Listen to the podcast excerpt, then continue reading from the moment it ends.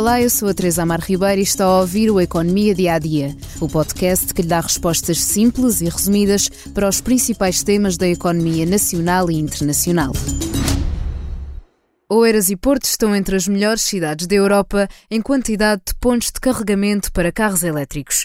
A análise foi feita pela plataforma Clunker Junker, que teve em conta as cidades europeias com 100 mil habitantes e o número de quilómetros de estrada em cada cidade. Para um dia estarmos todos a conduzir carros elétricos, é indispensável desenvolver uma boa rede de carregamentos para no futuro estarem tão presentes como as inúmeras bombas de gasolina que percorrem o mundo.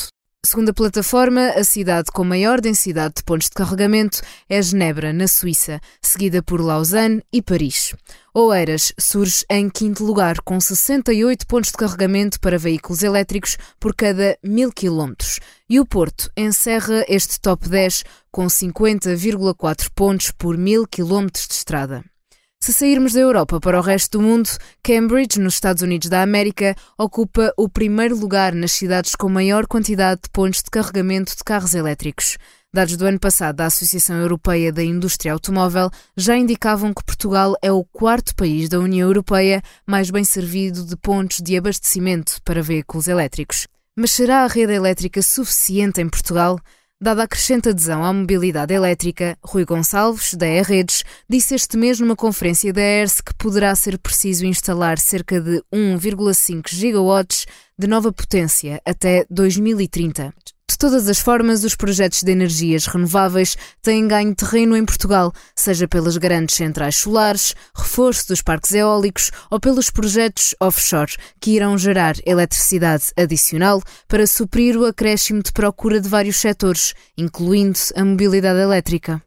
A Redes aposta que nos elétricos ligeiros, 69% do carregamento será doméstico, 21% no local de trabalho e apenas 10% na rede pública. Portanto, a rede de carregamento está a crescer, mas e a venda de carros? Esta quarta-feira, a Agência Internacional de Energia divulgou um relatório que mostra que a venda de carros elétricos aumentou 55% em todo o mundo em 2022 e que este ano deverá crescer mais 35%. Foram vendidos mais de 10 milhões de carros elétricos em 2022, o que corresponde a 14% do total de vendas, número que deverá crescer para 18% este ano, segundo a mesma agência. Como tem sido habitual, a China dominou as vendas de carros elétricos no ano passado com uma cota de 60%. A Europa vem logo a seguir, onde o pódio, em termos de volume, é ocupado pela Alemanha, Reino Unido e França.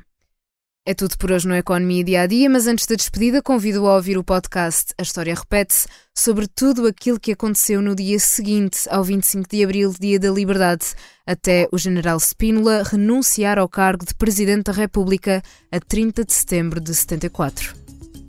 Obrigada por estar desse lado. Se tem questões ou dúvidas que gostaria de ver explicadas no Economia Dia a Dia, envie um e-mail para tearribeira.express.empresa.pt. Voltamos amanhã com mais novidades económicas.